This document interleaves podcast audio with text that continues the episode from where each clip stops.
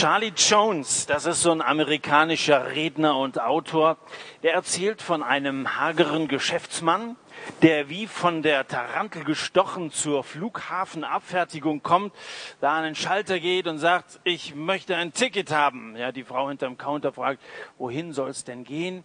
Sagt er, ist egal, ich werde überall gebraucht. Es gibt ja so Leute, die sind irgendwie immer in Action. Die sind also irgendwie sehr nervös in allem, wie sie auch so auftreten. Und wir haben ja letzte Woche über den Dienst am nächsten gesprochen. Und es kann sein, dass dich so ein Abend, wie wir das letzte Woche hier so miteinander bedacht haben, auch etwas nervös macht. Weil du merkst, irgendwie brennt es an allen Enden. Es gibt unglaublich viel zu tun. Wo soll ich anfangen?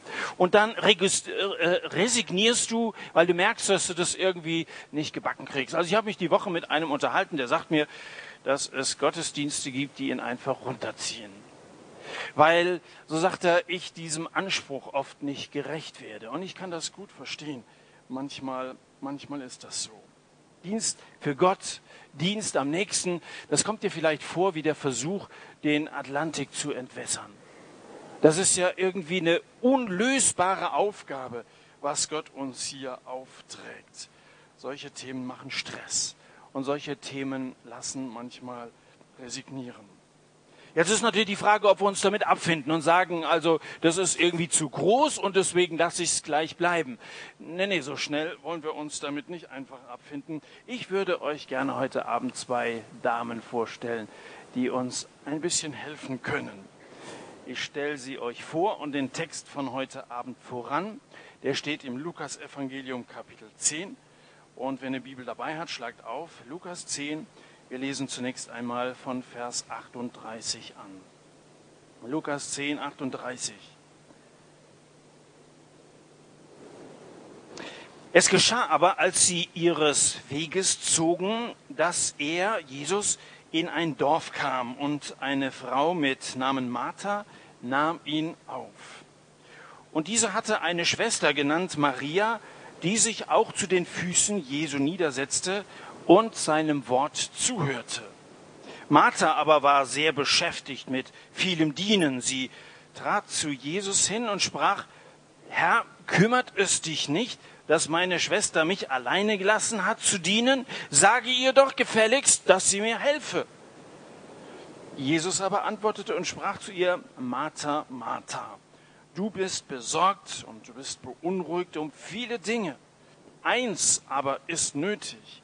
Maria hat das gute Teil erwählt, das nicht von ihr genommen werden wird. Jesus ist unterwegs durch Palästina und er hält sehr viele Reden und er ist dadurch bekannt wie ein bunter Mund. Es gibt eine Menge Leute, die den mittlerweile gehört haben, eine Menge Leute, die begeistert oder beeindruckt sind von dem, was Jesus sagt. Er hat über diese Zeit, in der er jetzt aufgetreten ist, eine Menge Freunde gewonnen, eine ganze Menge Schar an Jüngern. Das waren nicht nur zwölf, sondern in vielen Orten und Städten auch solche, die sich ihm angeschlossen haben, ohne dass sie ständig in seiner Nähe waren. Das ist das eine. Er hatte daneben aber auch durchaus viele Neider und viele Gegner.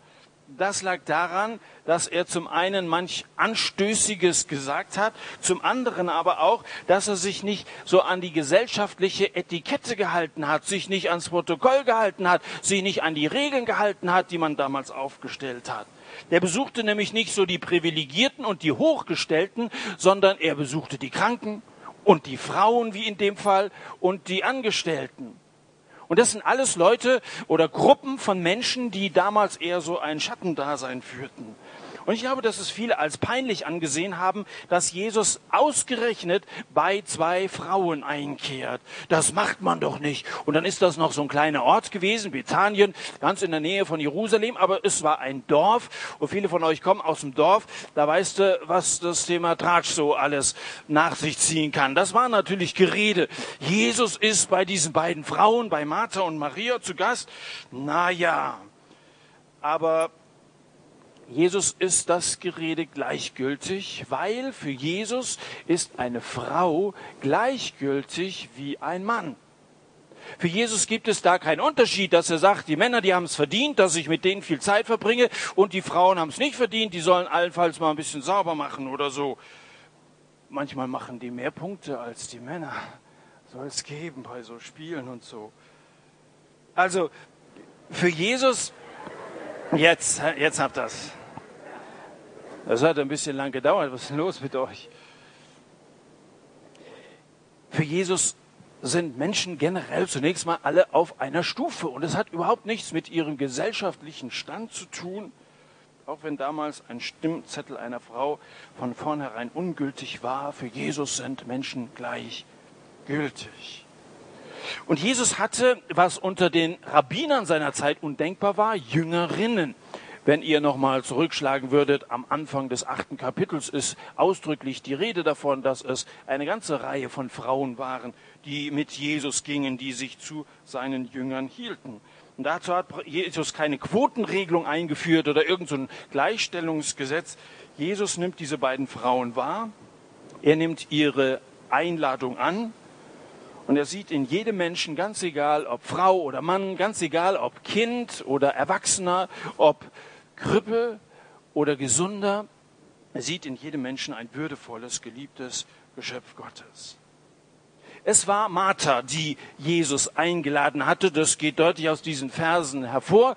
Martha war irgendwie auf Jesus gestoßen und ist an ihn herangetreten und hat ihn in ihr Haus eingeladen. Kann sein, dass er den am Vormittag auf dem Markt gesehen hat, wie er so mit seinen Jüngern am Brunnen saß und sie unterrichtete. Da hat sie sich irgendwie so an den Rand der Gruppe gestellt, sie hat ein bisschen zugehört und dann hat sie gemerkt, dass das kein Scharlatan ist, der andere reinlegt, sondern dass es einer ist, der mit klaren Worten die Heilige Schrift auslegt. Und dann, als die Diskussion zu Ende war, dann nimmt sie allen Mut zusammen und spricht sie ihn an, Meister, mein Name ist Martha, deine Worte haben mir gut getan. Gott und sein Reich das kommt mir, wenn ich dich höre, gar nicht mehr so weit weg vor. Das hat mir irgendwie das Herz erwärmt, was du gesagt hast. Und jetzt sehe ich, dass du keinen Beutel bei dir hast und keinen Proviant. Darf ich deswegen eine Einladung aussprechen? Ich, ich würde mich freuen, wenn du Gast in meinem Haus wärst und meine Schwester würde sich bestimmt auch freuen, dich kennenzulernen. Und das war der Beginn einer Freundschaft.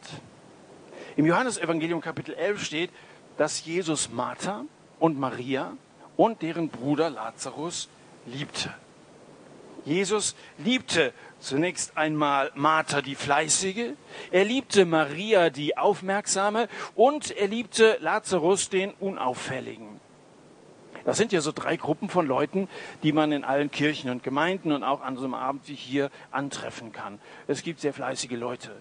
Das sind jetzt in aller Regel die, die so ein schwarzes T-Shirt tragen. Die arbeiten nämlich hier an irgendeiner Stelle mit und die erkennst du, ein Inder erkennst du am Punkt auf der Stirn und die erkennst du am Schweiß auf der Stirn. Die sind also irgendwie immer in Aktion, die sind ganz fleißig, die darfst du aber möglichst nicht aufhalten, weil die haben irgendwas zu tun. Also es gibt so fleißige, so Typen wie die Martha eine ist, die also im Einsatz ist. Und dann gibt es so Leute wie Maria, die sind sehr aufmerksam. Und ich freue mich über solche Leute. So als Redner freut man sich über Leute, die offensichtlich zuhören. Und ab und zu sitzt mal einer dazwischen, der sich seine Notizen macht. Da gibt es Leute, die so aufmerksam sind, dass sie sich von links und rechts gar nicht irgendwie ablenken lassen, auch wenn vielleicht hier und da mal gerade in den letzteren Reihen ein bisschen Unruhe ist. Es gibt Leute, die sind ganz nach vorne ausgerichtet und sind so aufmerksam, wie Maria das war. Und es gibt solche Leute wie Lazarus, die sind einfach nur da wir sind anwesend, weiter nichts. Von Lazarus ist in diesen Versen überhaupt keine Rede, aber der gehörte zu diesem Haushalt auch mit dazu. So geht das jedenfalls aus dem Johannesevangelium hervor. Und es gibt solche Leute in den Reihen, die sind einfach nur da. Aber jetzt weiß ich nicht genau, in welche dieser drei Gruppen du dich einordnen würdest. Eines kann ich dir sagen, Jesus liebt dich. Jesus liebte, so heißt es in Johannes 11, die Martha und die Maria und den Lazarus. Und ob du ein Fleißiger bist oder eine Aufmerksame oder ob du ein Unauffälliger bist, Jesus liebt dich. Und wenn dich das erst einmal berührt, wenn du das erstmal verstanden hast, wenn dich das ergreift, dass Gott ganz unabhängig davon, was du leistest und wer du bist, eine ganz große Liebe und ein ganz großes Interesse an dir hat, dann stößt das vielleicht auf Gegenliebe bei dir. Und dann sage ich dir, dann mach so wie Martha und lade Jesus ein. Eine Frau namens Martha nahm ihn auf. Johannes 1, Vers 12 heißt es, so viele ihn aber aufnahmen, denen gab er das Recht, Kinder Gottes zu werden, denen, die an seinen Namen glauben. Wenn da Menschen sind, die Jesus aufnehmen, in ihr Leben einladen, dann werden sie zu Kindern Gottes.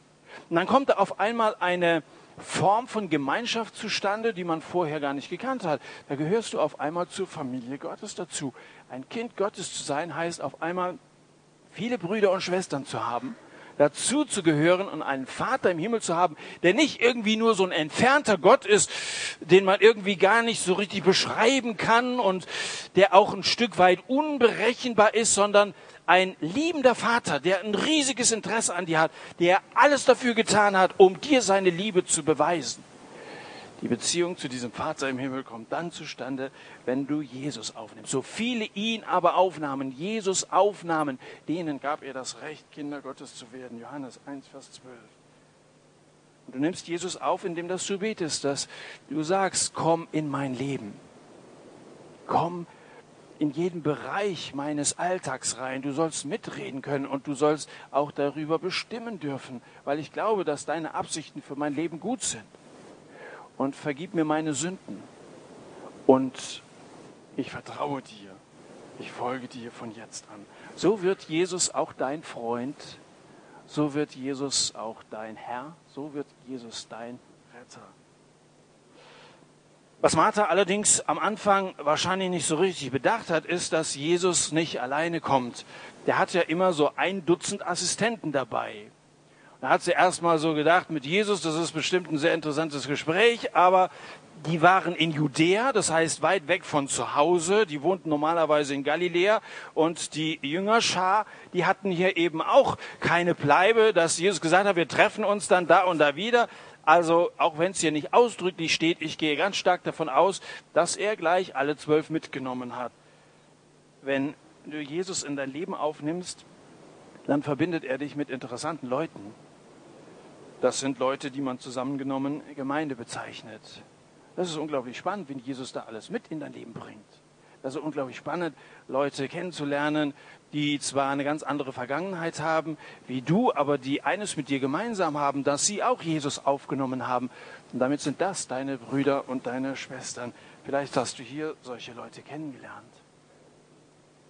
Wahrscheinlich standen also an jenem Tag gleich 13 Gäste bei Martha auf der Matte. Das heißt, Andreas und drei anderen scheint der Begriff Fußmatte nicht unbedingt geläufig gewesen zu sein. Die sind einfach so reingelaufen. Bei den Käseschnittchen waren sie weniger zurückhaltend. Und da fängt die Martha auf einmal an zu rotieren, ja, so eine Hausfrau. Dann, dann kriegt sie auf einmal diese glühenden Hausfrauenbäckchen und dann, dann ist sie so richtig in ihrem Betrieb, aber auch in ihrem Element drin. Wisst ihr, was das höchste Lob an eine schwäbische Hausfrau ist? Das höchste Lob ist, hey, du siehst feigschaft aus. Das ist das höchste Lob, was du da unten bei Stuttgart oder so, hey, das heißt übersetzt, hey, du siehst so richtig schön fertig aus. Das ist ein Kompliment, ja. Also, weil im Schwabeland, da muss ich immer schaffen. Wenn ich da eingeladen bin, ähm, Vorträge zu halten, in Birkenfeld zum Beispiel, da soll ich nicht nur abends Vorträge halten, da muss ich am Vormittag auch Vorträge halten und nachmittags noch in die Jungschar kommen und so. Da muss schaffe, schaffe. Das sind so die Schwabe. Ich glaube, die Martha war so die erste Schwäbin, kann man sagen. Schaffe, schaffe. Du kannst sagen, hey, du siehst feigschaft aus. Das ist also Martha. Und während Jesus hier so eine spontane Stubenversammlung abhält, da wischt die Martha die Fußspuren der Männer weg, dreht die Tischdecke auf die saubere Seite, sorgt für Nachschub in den, was die Käseschnittchen angeht. Und Maria, die ja nun genauso zu Hause ist in diesem Haushalt, die hockt einfach nur da und die sitzt Jesus zu Füßen und sie hört ihm zu. Sie sitzt ihm zu Füßen, heißt es hier ausdrücklich. Ja, wenn das Mariechen ja wenigstens den anderen mal die Füße waschen würde, das würde Sinn machen. Und, und Martha sieht das zunächst mal und nimmt das da so wahr und es platzt ihr die Schürze. Und die Gesichtsfarbe intensiviert sich noch mehr vor lauter Wut. Sie hat die Arbeit und die das Vergnügen. Und wahrscheinlich kannst du dich so ein bisschen in sie reinversetzen. Es ist auch ungerecht. Warum soll ich mich ja abschuften und die sitzt einfach nur da und sie hört diesem Jesus zu, was Martha offensichtlich nicht gemacht hat. Und dann, anstatt sich an ihre Schwester zu wenden, hätte sie machen können, dass sie sich so unauffällig mal, so übrigens, ja, also Wurstschnittchen könnten sie auch mal machen oder so. Könntest du mal vielleicht dein Hintern in die Küche bewegen oder so? Statt sich also direkt an ihre Schwester zu wenden, macht sie die Sache gleich öffentlich und da beschwert sie sich bei Jesus. Und ich nehme mal an, dass sie die Rede unterbrochen hatte, stellt sie sich da also im Wohnzimmer auf und sagt, Herr, kümmert es dich nicht, dass meine Schwester mich allein gelassen hat zu dienen. Robert Lemper hat mal gesagt, kein Mensch ist so beschäftigt, dass er nicht die Zeit hätte, überall zu erzählen, wie beschäftigt er ist. Die hat sie mal ein bisschen öffentlich gemacht. Gell? So viel Zeit ist immer, dass er, dass er mal bisschen bekannt geben kannst. Schau mal, was ich so alles leiste. Dann haben sie es wenigstens mal alle mitgekriegt und Jesus sollte das mitkriegen. Herr, kümmert es dich nicht, dass die mich alleine gelassen hat zu dienen. Warum steht diese Geschichte wohl in der Bibel? Ich glaube, dass Martha und Maria für unterschiedliche Menschentypen stehen. Martha ist handlungsorientiert, die ist prozessorientiert, die ist aufgabenorientiert. Und Maria dagegen, die ist beziehungsorientiert, die ist zuwendungsorientiert. Maria ist menschenorientiert. Und es ist so, dass wenn ich Freizeiten durchführe und so ein Mitarbeiterteam zusammenstelle, dass ich immer solche und solche im Team mit dabei habe. Da habe ich solche Sachmenschen dabei und ich habe Menschenmenschen dabei. Es gibt Sachmenschen, Martha, es gibt Menschenmenschen, Maria. Und wenn wir dann so eine Programmbesprechung machen, wir planen, was wir da in diesen zehn Tagen in Rehe so alles machen wollen, und die Sachmenschen wollen also irgendeine so Aktion für das Programm vorbereiten, dann weiß ich schon, das wird was. Und ich freue mich drauf. Wenn die Menschen Menschen aber sagen, oh, wir würden auch gerne mal so einen Spieleabend organisieren, dann weiß ich schon, das wird nichts. Und meistens habe ich recht. Haben sie, haben sie alles zu Hause vergessen und also die Erfahrung habe ich schon des Öfteren gemacht. Und manchmal leiden diese beiden Gruppen auch darunter, dass zum Beispiel die Sachmenschen, die einen großen Teil der Zeit auf so einer Freizeit in ihrem Zimmer verbringen, am Laptop, weil da noch irgendwelche Arbeitsblätter ausgedruckt werden müssen und so weiter, vorbereiten, vorbereiten, dass sie nicht so den Draht zu den Leuten kriegen, zu den Teilnehmern, um die es uns ja eigentlich geht.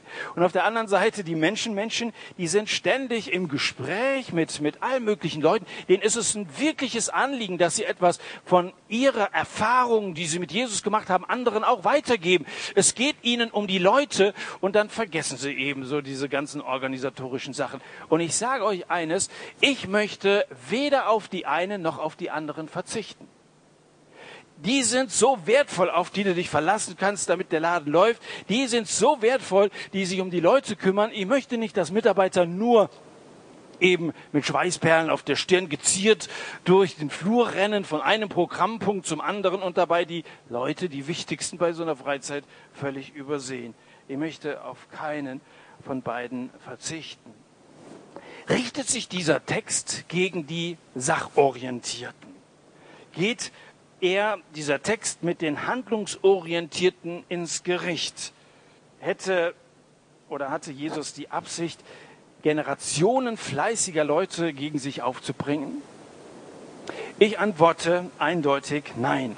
Wir müssen ja mal zweierlei sehen. Erstens, ohne Marthas läuft ja gar nichts. Wer nicht im Dreck ersticken will, muss putzen. Wer nicht stinken will, muss waschen. Und wer nicht hungern will, muss kochen. Ist doch ganz klar. Ohne Fleiß kein Reis und auch keine Käseschnittchen. Also Marthas werden gebraucht, werden auch gebraucht bei so einer Veranstaltung wie hier. Das würde nicht laufen, es wäre dunkel und kalt, die Aufnahme würde wieder mal nicht klappen und so. Und es ist wichtig, dass wir solche Marthas haben. Und außerdem fordern uns eine ganze Reihe von Bibelstellen dazu auf, fleißig zu sein. Wenn ihr mal die Sprüche nach diesem Thema durchsucht, werdet ihr eine Menge Verse finden. Der bekannteste vielleicht in Sprüche 6. Geh zur Ameise, du Fauler, sieh ihre Wege an und werde weise. schau mal, wie fleißig die Ameise ist.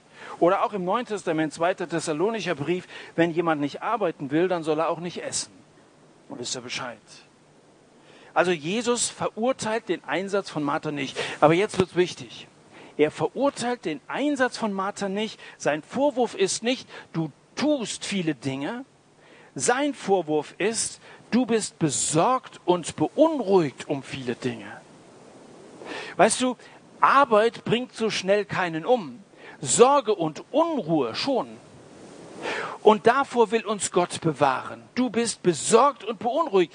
Nichts dagegen, dass du dich hier so einsetzt. Das begrüßt Jesus. Dazu fordert er uns auf an, an vielen anderen Stellen in der Bibel.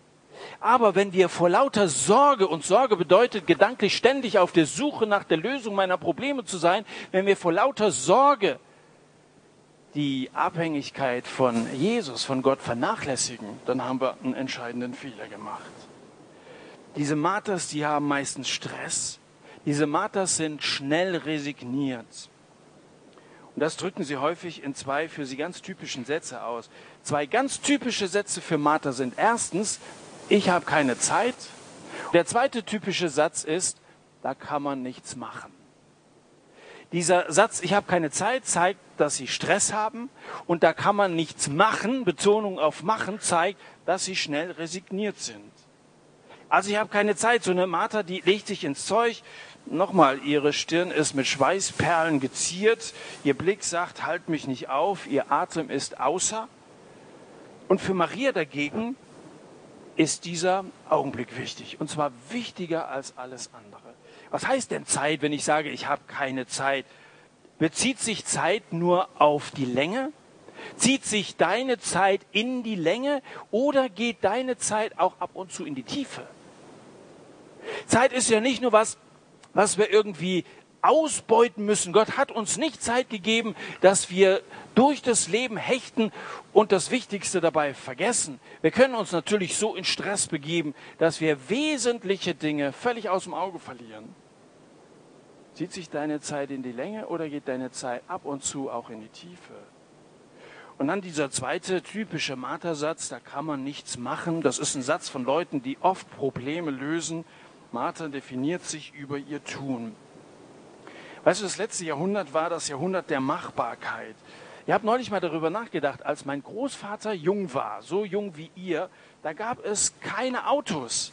Da gab es schon gar keine Flugzeuge, da gab es schon überhaupt kein Internet oder so. Das, was für uns heute alles völlig normal ist, war damals völlig fremd. Die meisten Leute, als mein Großvater ein junger Mann war, sind keine 10 oder 20 Kilometer von ihrem Heimatort in ihrem ganzen Leben weggekommen. Das war eine völlig andere Welt. Und ich habe den noch gekannt, also das ist mal noch nicht so lange her. Unglaublich, was in diesen 100 Jahren alles passiert ist, was an Machbarkeit zu registrieren ist. Aber trotz der erstaunlichen Fortschritte in der Medizin, in der Raumfahrt und so weiter, fragt man sich, warum das Jahrhundert der Machbarkeit mehr Tote produziert hat als alle zuvor. Da meinen wir, so allmählich haben wir die Dinge im Griff. Da meinen wir als Menschen, ja, jetzt können wir so langsam alles erklären. Und die großen Probleme in der Welt, wie also der Hunger in der Welt zum Beispiel, das haben wir, haben wir irgendwie bald geregelt. Da hat man beim Millennium-Gipfel beschlossen, dass in den nächsten zehn Jahren, und jetzt haben wir 2010, der Hunger halbiert werden soll. Das Gegenteil ist der Fall. Genau das Gegenteil ist der Fall. Da meinen wir, machen zu können, regeln zu können. Und da müssen wir oft feststellen, da sind wir vielleicht ein bisschen großspurig gewesen. Da haben wir uns ein bisschen viel zugemutet und wir haben unser Ziel nicht erreicht. Der große Irrtum der Macher besteht darin, dass sie meinen, Gott nicht zu brauchen. Dass wir Menschen stolz sind und dass wir uns auf die Schulter klopfen. Das ist immer gefährlich. Wenn du meinst, ich schaffe das schon, dann heißt das nämlich mit anderen Worten auch, ich brauche Gott nicht. Diese Macher glauben, wenn nichts gemacht wird, dann geschieht auch nichts. Und dann kommt sich so ein Macher schnell unentbehrlich vor. Dabei ist bisher jeder Macher irgendwann mal in Rente geschickt worden. Unentbehrlich sind die Macher nicht. Was Macher lernen müssen ist, Leben geschieht auch jenseits unseres Tuns. Leben geschieht auch ganz ohne oder sogar, sogar gegen unser Tun und gegen unser Machen. Lasst ab, sagt Gott, und erkennt, dass ich Gott bin. Das heißt mit anderen Worten, have a break. Mach doch mal in deiner ganzen Betriebsamkeit so einen kleinen Schnitt und eine Pause und mach dir doch mal bewusst, worum es eigentlich geht. Wollt ihr ein KitKat oder was? Mach mal Pause, lass ab und erkenne, dass ich Gott bin. Du kannst selbst, das kann ich euch aus eigener Erfahrung sagen, du kannst selbst im Dienst für Gott so weit kommen, dass du deine persönliche Beziehung zu Jesus vernachlässigst. Dass deine Beziehung zu ihm, dem Herrn, vor lauter Aktivität kalt und leblos wird. Du kannst so mit dem Werk des Herrn beschäftigt sein, dass du den Herrn des Werkes dabei ganz außer Acht lässt. Man kann so beschäftigt sein, dass unsere Arbeit Gott aus dem Leben drängt. Das kann passieren. Selbst als vollzeitlicher Mitarbeiter in so einem christlichen Dienst, wie ich den tun darf. Das muss ich euch beschämenderweise ganz offen sagen. Manchmal sind wir furchtbar beschäftigt und wir sind solche Martertypen und nicht solche Maria-Typen. Führst du ein lebendiges Christsein oder wie Martha lediglich einen ordentlichen Haushalt? Also ordentlicher Haushalt plus lebendiges Christsein ist in Ordnung, aber lebendiges Christsein oder umgekehrt ein ordentlicher Haushalt ohne lebendiges Christsein, das ist ganz einfach ungenügend. Um nochmal an den Anfang zurückzukommen, Dienst am nächsten macht nervös. Also ich schaffe das alles nicht. Das sind Ansprüche in der Bibel, wo ich einfach nicht hinterherkomme. Das lässt mich irgendwie verzweifeln. Ich möchte betonen, dass wir letzte Woche, also wer nicht da gewesen ist, wir haben über das Gleichnis vom barmherzigen Samariter gesprochen und haben gesagt, dass wir eine Verantwortung unserem Nächsten gegenüber haben, der, der da am Wegesrand liegt und der unbedingt unsere Hilfe braucht. Es ging aber letzte Woche gar nicht um Dienst am Nächsten, sondern es ging um Liebe und dem Nächsten. Als Jesus den Gesetzesgelehrten gefragt hat, äh, was steht in der Schrift, was liest du und was meinst du, da, was da zu tun ist? Hat er gesagt, du sollst den Herrn, deinen Gott lieben und deinen Nächsten wie dich selbst. Es ging nicht um Dienst, es ging um Liebe. Und das hat Maria begriffen. Das hat Maria begriffen. Darum reicht ihr Jesus nicht die Schürze, sondern er nimmt sie vor Martha in Schutz. Martha, Martha, du bist besorgt und beunruhigt um viele Dinge, Eins aber ist nötig. Maria hat das gute Teil erwählt, das nicht von ihr genommen werden wird. Maria hat's und Martha hat's nötig. Maria hat's. Sie hat das gute Teil. Vielleicht war Maria deswegen so ergriffen von den Worten von Jesus, weil sie diese Botschaft zum ersten Mal gehört hat. Martha vielleicht schon mal zuvor, deswegen hat sie ihn ja eingeladen. Vielleicht war sie deswegen so angetan, das war alles so neu und es hat sie wirklich im Herzen getroffen. Jedenfalls schenkt sie Jesus erst ihre Aufmerksamkeit und dann ihre Liebe. Und zwar eine aufrichtige, göttliche Liebe. Agape heißt das im Neuen Testament. Und ich frage dich mal, wen magst denn du lieber? Magst du Leute, die liebevoll und zuwendungsorientiert sind, wie wir das vorhin gesagt haben, solche Leute? Oder magst du Leute, die nichts als Arbeit im Kopf haben? Und wenn du mit denen redest, da geht es auch immer nur um Projekte, um was sie in der Firma machen oder weiß nicht, was sie mal vorhaben, Studium und so weiter. Aber es geht um nichts anderes. Man kann ja drüber reden, ist ja kein Problem. Aber wenn es um nichts anderes mehr geht, oder anders gefragt, worüber freust du dich mehr? Freust du dich mehr über ein Kind, das angerannt kommt und dich umarmt? Vielleicht hast du schon irgendwie so einen kleinen Neffen, Nichte oder so wie ich oder sonst irgendwie in der Familie sind kleine Kinder. Freust du über so ein Kind oder ein Kind, das so mit seinen Spielsachen beschäftigt ist, dass wenn du kommst, es überhaupt keine Notiz von dir nimmt. Also ich habe so zwei kleine Neffen, die haben natürlich tolle Spielsachen, aber die wissen manchmal, dass ich da bin und ich denke, die freuen sich, aber die registrieren mich gar nicht, so, so beschäftigt sind sie. In diesem Sinne freut sich Jesus über Maria, weil sie sich ihm zuwendet, weil sie ihn im übertragenen Sinne sozusagen entgegenläuft. Und dann setzt sie sich hin und dann hat sie Erwartung, hier kann ich was lernen. Viele unserer Probleme gehen auf unsere Unfähigkeit zurück, einfach mal nur still zu sitzen. Ihr werdet es vielleicht mitgekriegt haben, wir schreiben 2010 das Jahr der Stille. Das wird von manchen Kirchen so äh, proklamiert. Ich finde das grundsätzlich auch gut. Ich glaube, dass wir in einer Zeit leben, wobei das ist nicht die einzige Zeit, 2010, das hat es vor 1500 Jahren auch schon gegeben, wo wir so abgelenkt sind von unglaublich vielen Sachen, die uns so um die Ohren schwirren. So wie so ein Sturm, den wir heute draußen hatten, da, da weht dir der Stress der Zeit derart ins Gesicht, dass du keine Ruhe für die wichtigsten Dinge zur Besinnung findest. Da ist es gut, dass man sagt, wir machen mal so ein Jahr der Stille, wo es so verschiedenste Veranstaltungen zum Thema gibt und so weiter und so fort. Allerdings, das lasst mich mal Klammer auf auch dazu sagen, da gibt es zum Beispiel so ein Ideenheft, was man so alles machen kann in diesem Jahr der Stille. Da sind teilweise Übungen vorgeschlagen, die ganz stark an fernöstliche Meditation, an Yoga und so weiter und so fort, an Buddhismus und so erinnern. Da, da sind also Praktiken drin, die kannst du genauso einem Esoteriker vorschlagen wie in diesem Falle so einem Christen. Da werden also Methoden einfach irgendwie in so ein christliches Mäntelchen gesteckt und da meint man, das ist also dann Gemeinschaft mit Gott.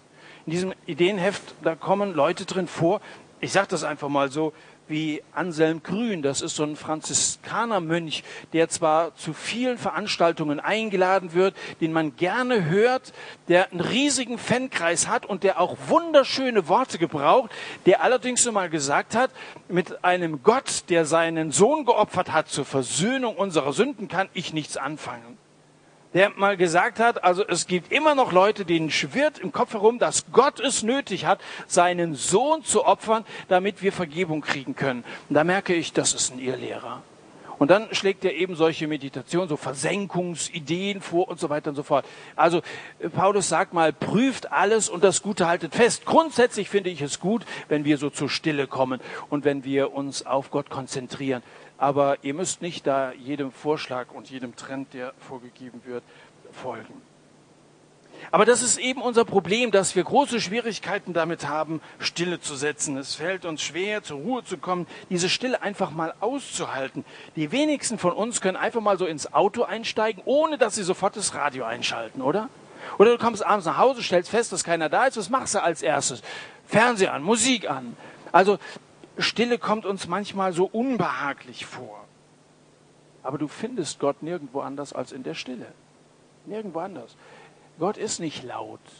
Das hat er dem Elia mal mitgeteilt. Das ist eben nicht dieses Rauschen und dieses gewaltige Meer oder so. Es war ein leises Säuseln, in dem Gott zu Elia gesprochen hat.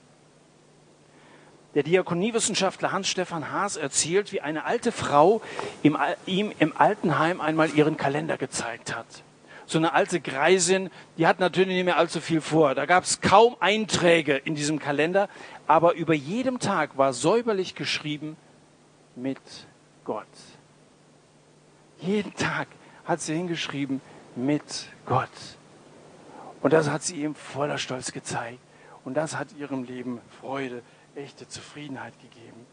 Dein Kalender wird wahrscheinlich anders aussehen, dafür sorgen die vielen Marters um uns her. Aber wenn du Christ bist, dann soll über jedem Tag stehen mit Gott.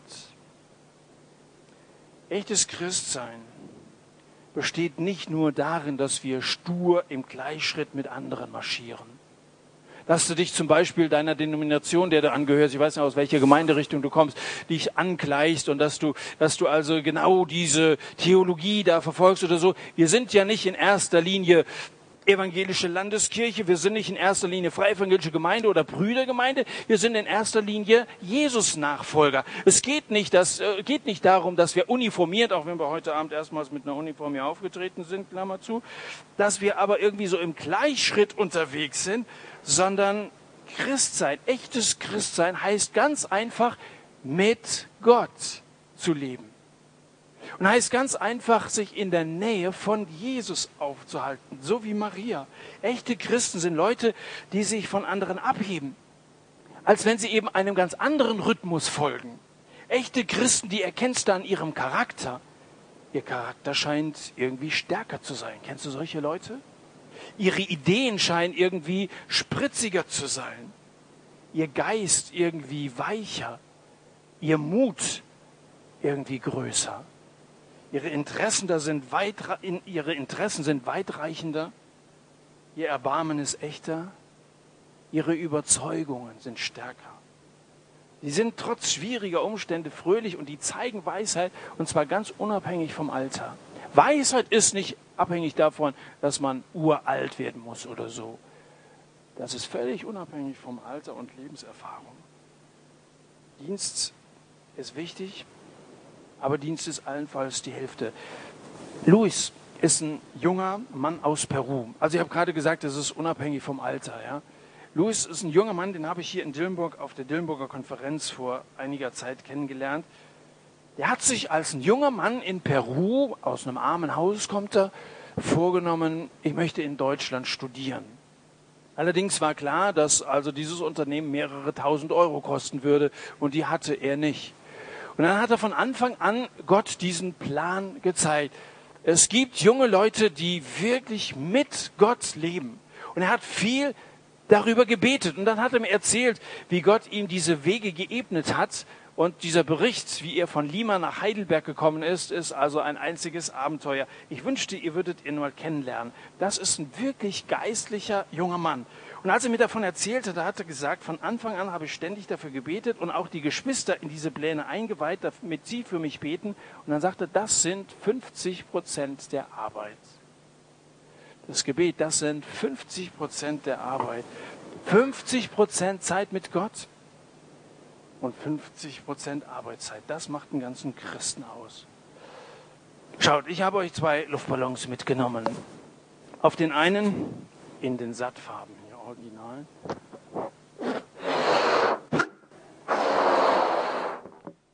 Das ist jetzt der eine, das ist diese Zeit der Stille, diese Zeit, die wir mit Gott, vor Gott verbringen, so wie Maria. Und dann die anderen 50 Prozent.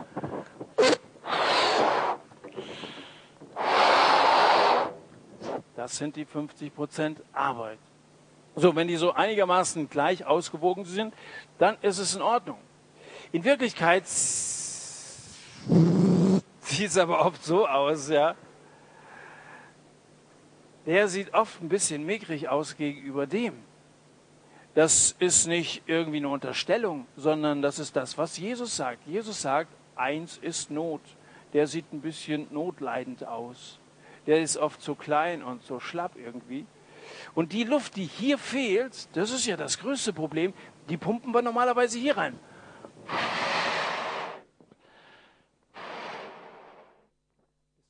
das noch nicht ausprobiert. Ich weiß nicht, wann es soweit ist.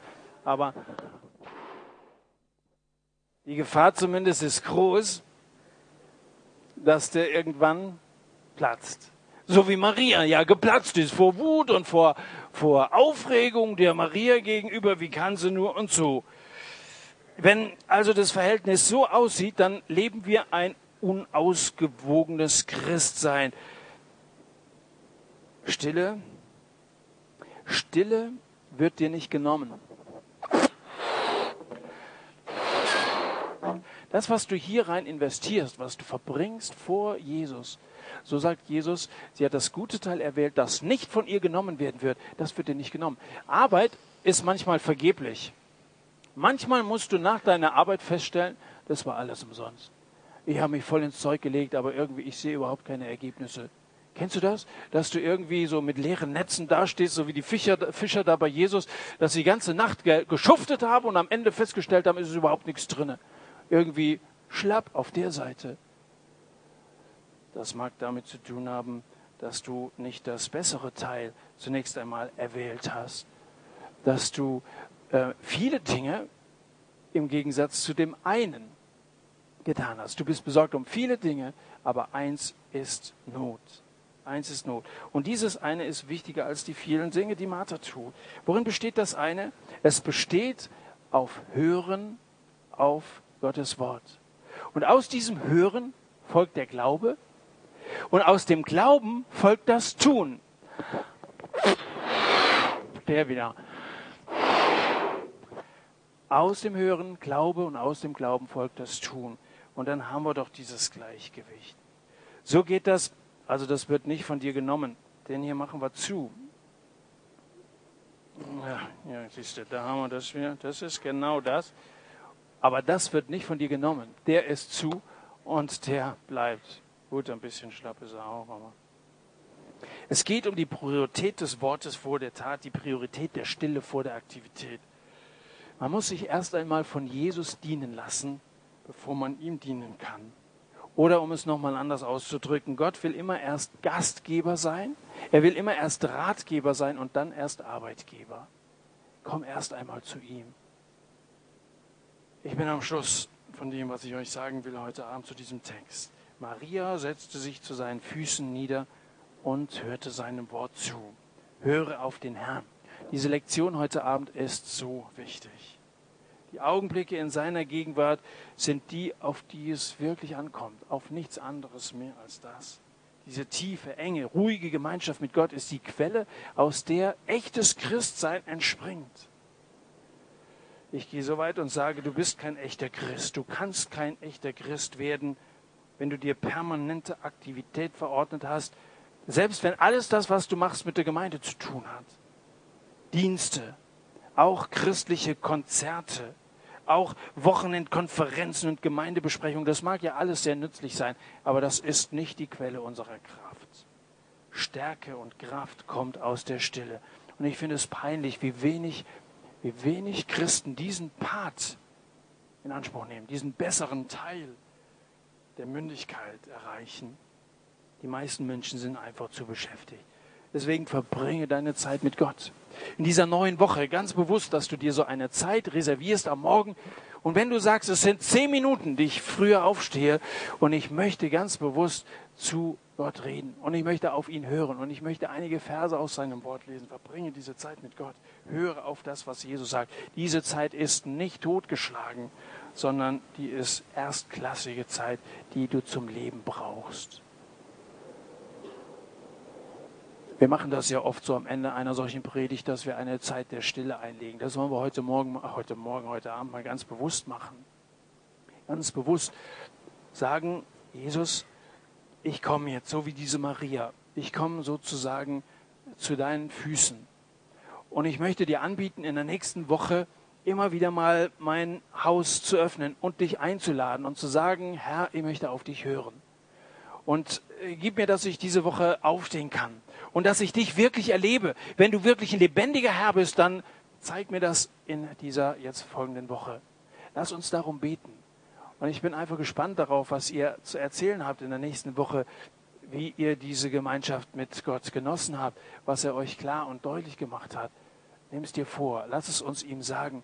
Und wenn du jemand bist, der wie Martha grundsätzlich Jesus aufnehmen will, so viele ihn aber aufnahmen, denen gab er das Recht, Kinder Gottes zu werden, dann kannst du das auch in dieser Zeit der Stille machen.